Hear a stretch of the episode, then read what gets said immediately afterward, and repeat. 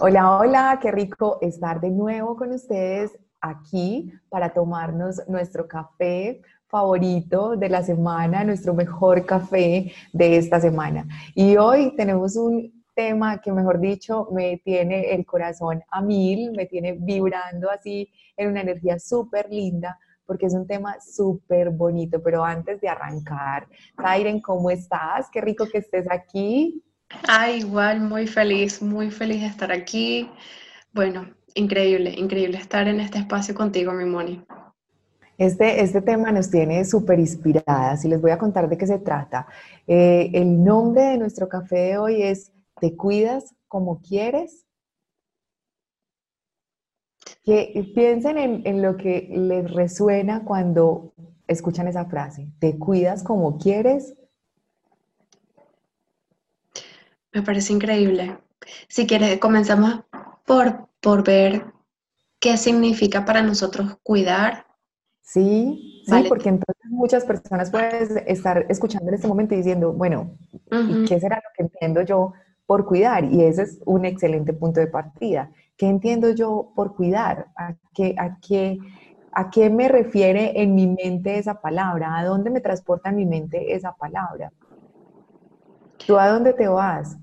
Sí, bueno, para mí, después de todo este proceso este, de, coaching, para mí, cuidarme significa em,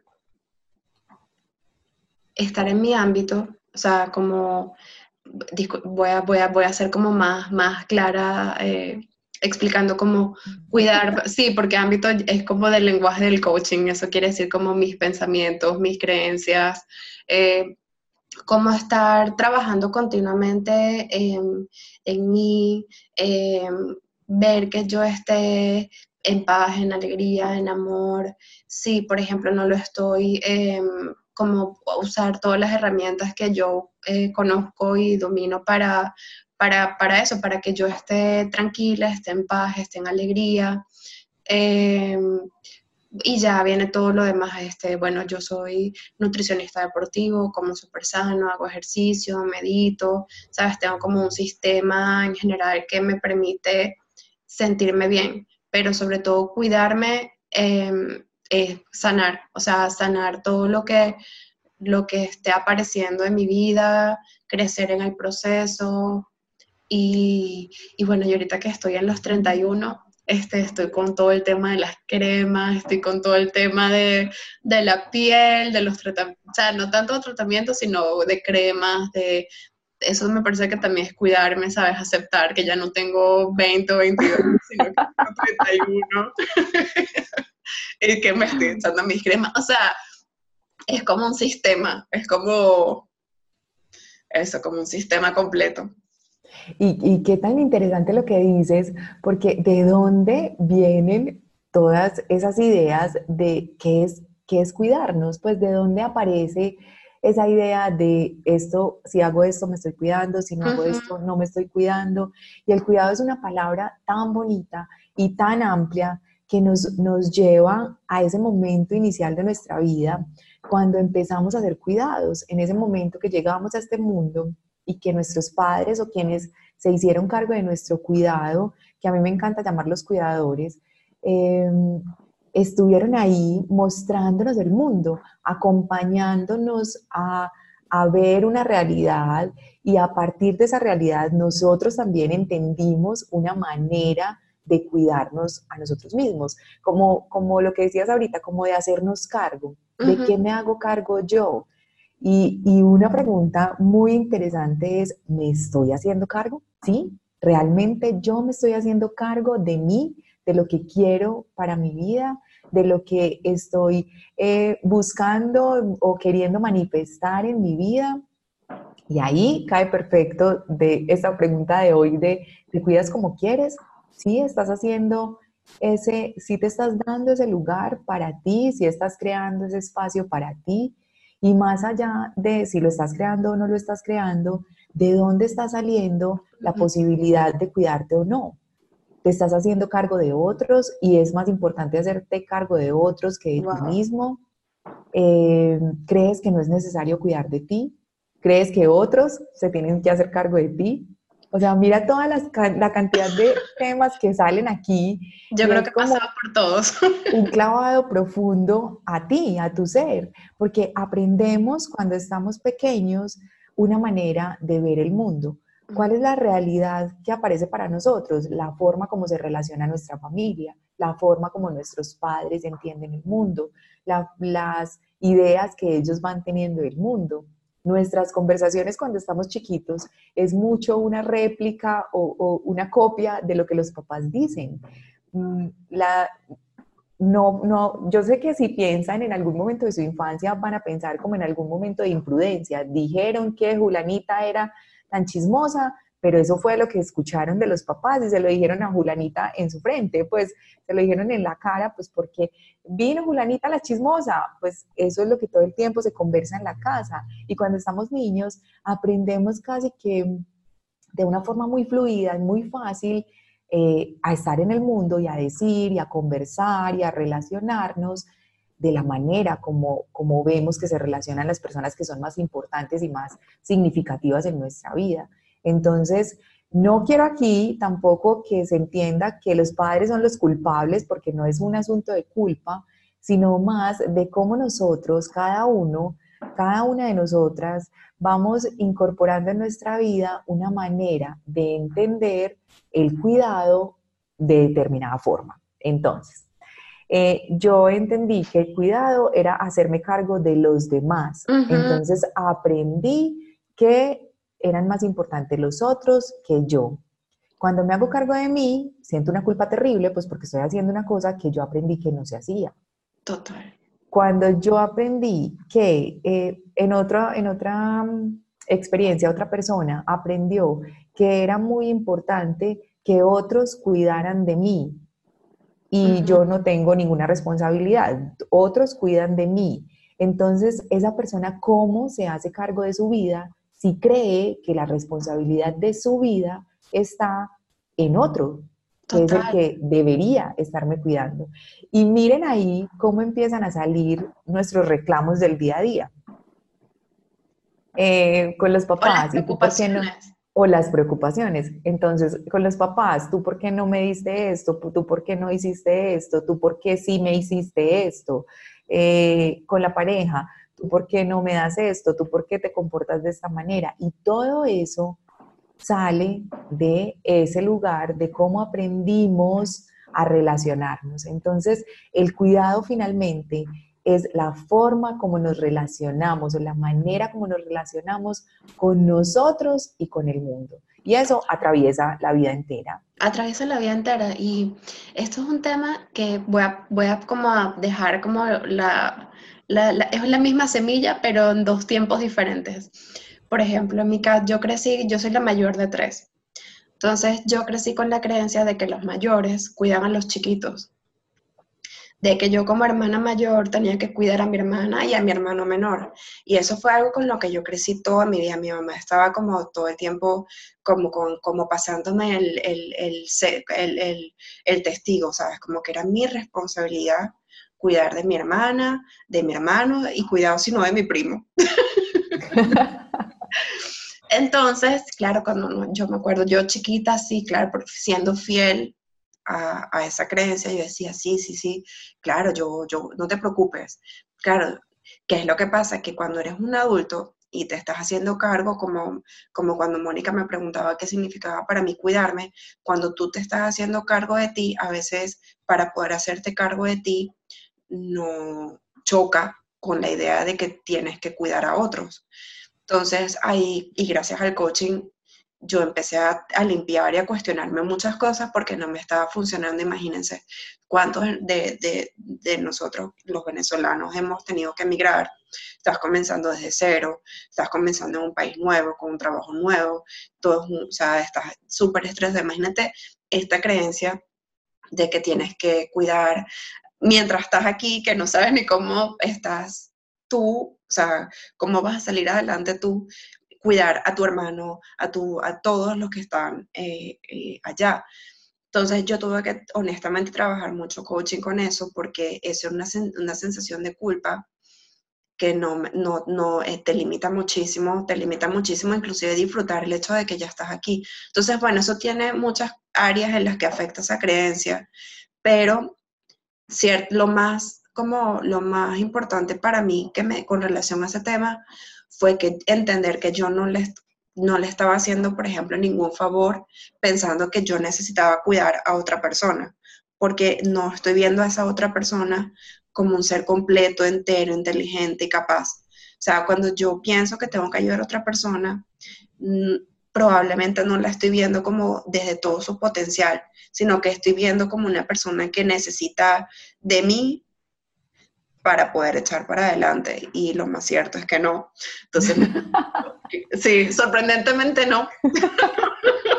Y ahí, con eso que acabas de decir, son dos cosas súper interesantes. Una que mencionaste ahorita, no puedo disfrutar. Entonces, claro. ¿cuántas veces en la vida no estamos disfrutando lo que hemos elegido hacer, claro. como lo que, lo que sentimos que nos trae felicidad?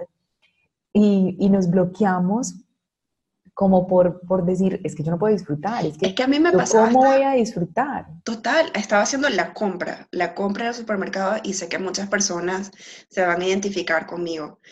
Hacer la compra y sentir que te estás comprando todo lo que necesitas y sentir una culpa tremenda, incluso de tener la nevera con comida.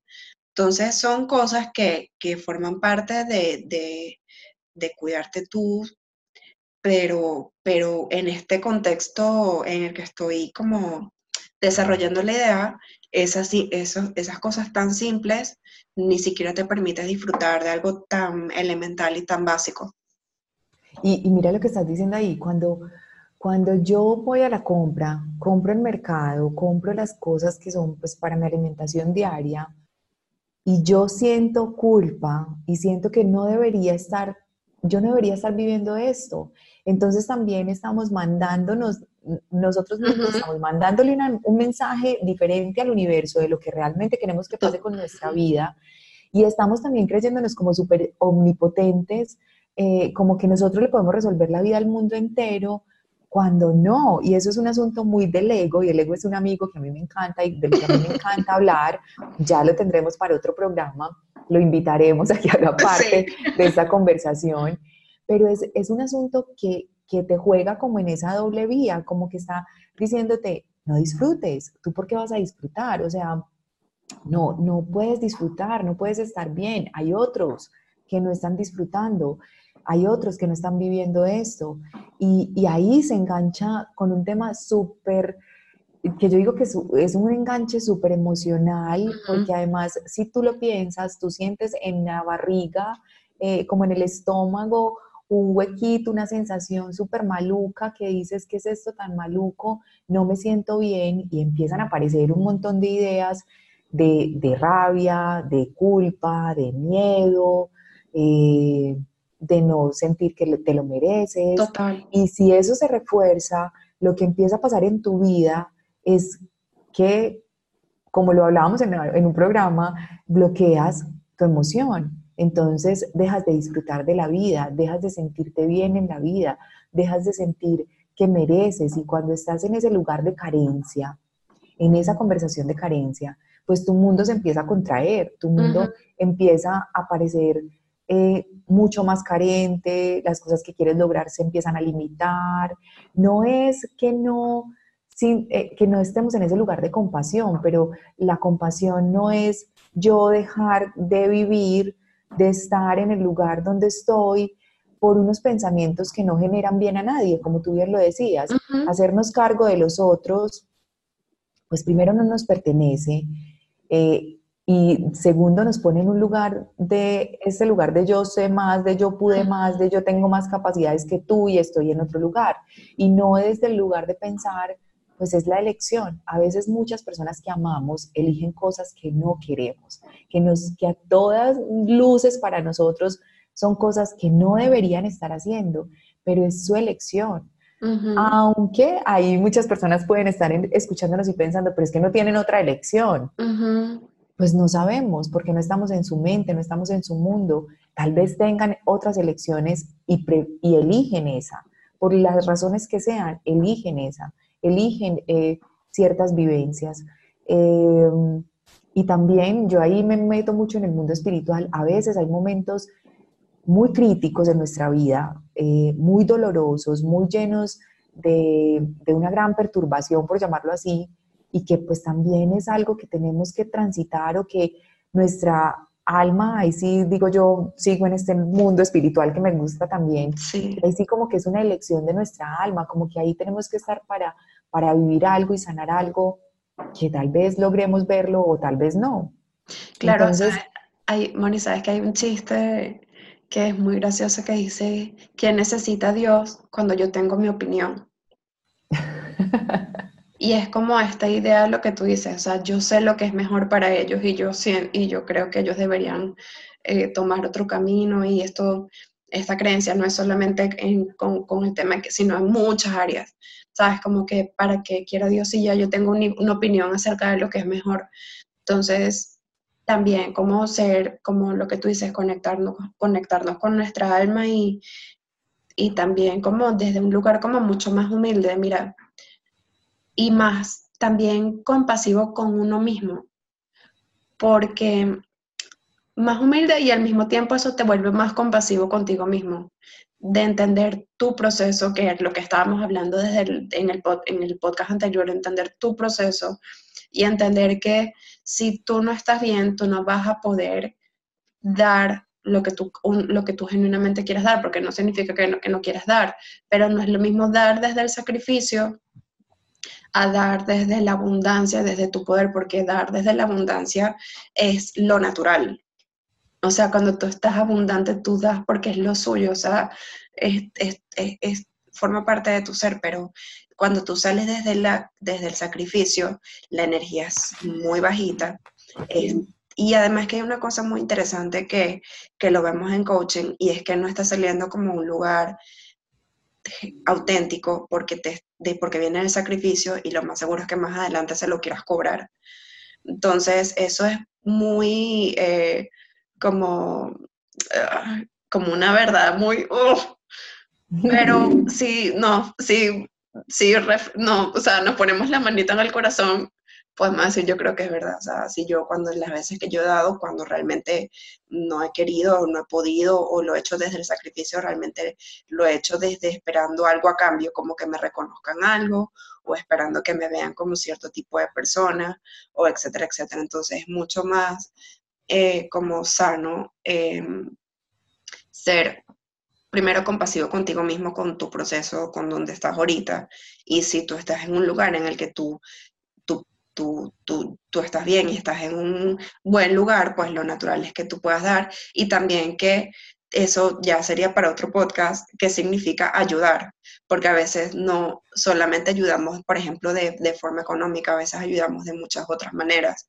Y, por ejemplo, en el, eh, en el, en el tema que te contaba Moni, por ejemplo, y que les contaba a ustedes, eh, cuando yo cambié esa idea de mí, cuando cambié esa idea que yo tenía de que tenía que cuidar a mis hermanos, eh, cuando, cuando mandé, le mandé como quien dice esa señal al universo, como que ellos también la pillaron por su lado y, y entonces ellos también empezaron a moverse, porque también esa es la idea, la gente no se va a quedar estática, la gente, cuando tú la ves desde todo su potencial, desde todas sus capacidades, la, empieza, la gente empieza a actuar desde ese lugar, porque es todo un tema de percepción. Entonces, eh, yo vi como, como las cosas empezaron a surgir y, y, el universo o la vida me, me, respondió, mira, efectivamente, ¿sabes? La gente no necesita que, no necesita, no necesita que tú... No necesita de ti. De, tu, de ti, de tu ego. Eh, sí, eso es un golpe bajo al ego. es un golpe bajo y entonces eso nos genera esa emoción como de tanta resistencia y como que nos queremos pelear con la idea de qué, de qué me estás hablando, si mira, esto es lo que yo estoy viviendo, esto es lo que está pasando, esto y tenemos una cantidad de, de historias y de justificaciones.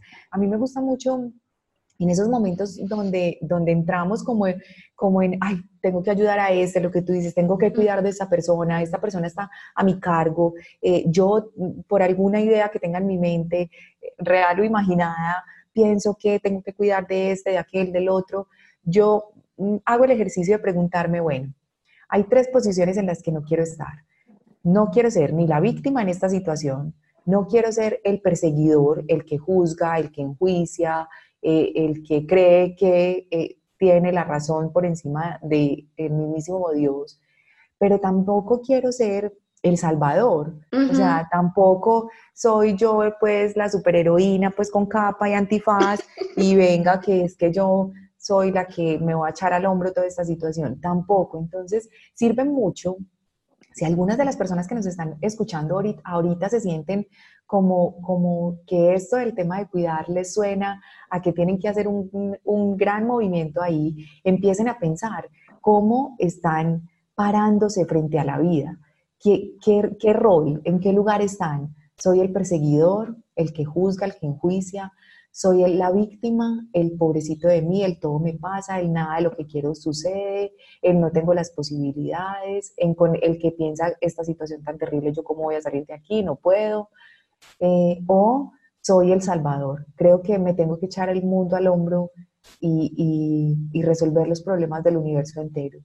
Porque desde esos lugares estamos en lugares muy por fuera, de estar conectados con el amor. Estamos en lugares muy desde el miedo, estamos en lugares muy desde el temor, estamos eh, en lugares que no son auténticos para nosotros y que nos alejan mucho más de esa posibilidad de cuidarnos. Y otra cosa que decías que me parece súper importante es, si tú no te cuidas a ti, si no hay nada adentro, no puedes dar nada.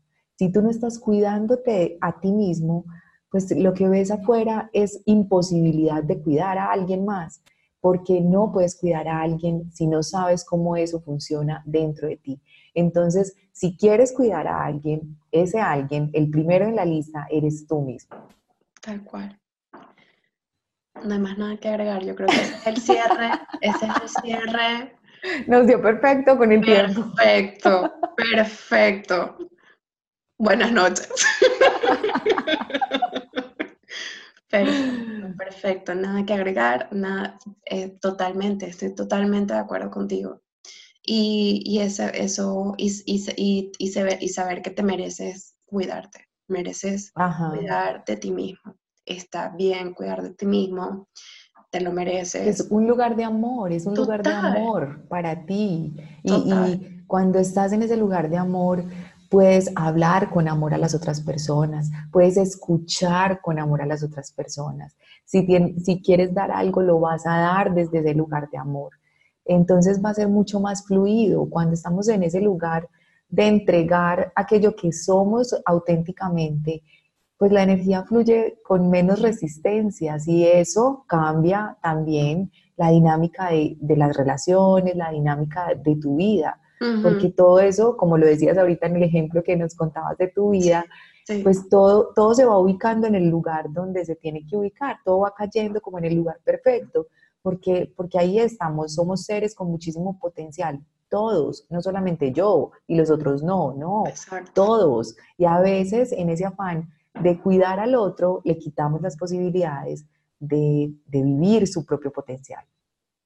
Y nos quitamos la posibilidad de disfrutar de nuestro propio potencial. Claro, porque estamos eh, tratando de salvar a un montón de gente, estamos en, el, en, la mente, cabeza de, de, otras personas y no, y no estamos conectados con nosotros mismos y con nuestras propias necesidades, que, que también está, sub, está, es importante, o sea, eh, satisfacerlas, cuidarlas, cuidarte, amarte, preguntarte cómo estás, como lo hablábamos en los otros podcasts, sabes conectar con tus emociones, saber cómo estás tú y tú vas a ser un rayo de luz para todas las personas que conectan contigo, porque tú también das muchísimo desde otro lugar, ¿sabes? Hay muchas otras opciones en las que tú das, das luz, das amor, das, y no, sea, no es algo como tangible, pero, pero, pero quizás tú eres esa, sí, como esa lucecita en medio de cuánta cantidad, cuántas cosas y, y, eso también puede ser una misión para todos nosotros, ser una luz para uno mismo y por consecuencia inevitable será una luz para todos los demás. Entonces, bueno, este, este podcast está hermoso. Y bueno, recuerden que nos pueden seguir por nuestras redes sociales. El, ¿tú, ¿Cuál es tu Instagram, mi Moni?